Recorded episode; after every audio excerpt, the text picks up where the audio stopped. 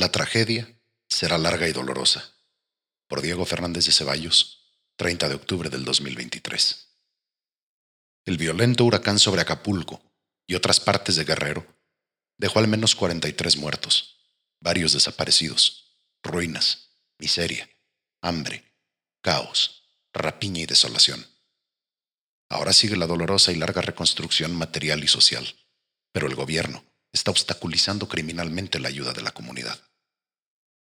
No sorprende la respuesta gubernamental, lenta, torpe, mentirosa, irresponsable, facciosa y patética.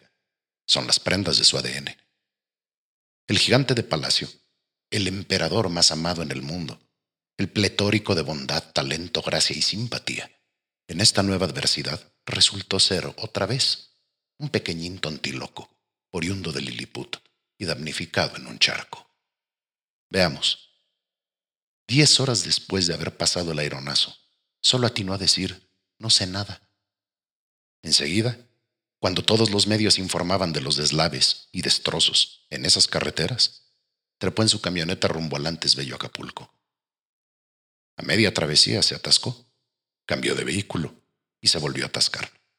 Y a la tercera atascada, él y sus secretarios acompañantes fueron rescatados en una camioneta de redilas, propia para transportar piedras, majada, bultos y animales. Pasadas muchas horas, la necedad imperial arribó a la tercera zona naval de Guerrero y fugazmente giró instrucciones. Le urgía regresar en helicóptero a la Ciudad de México y estar en su mañanera para informarnos de lo ya informado por los medios de comunicación. Ninguna novedad. Lo único relevante fue cuando dijo, corrimos con suerte. Quizás se refirió a él y a sus acompañantes.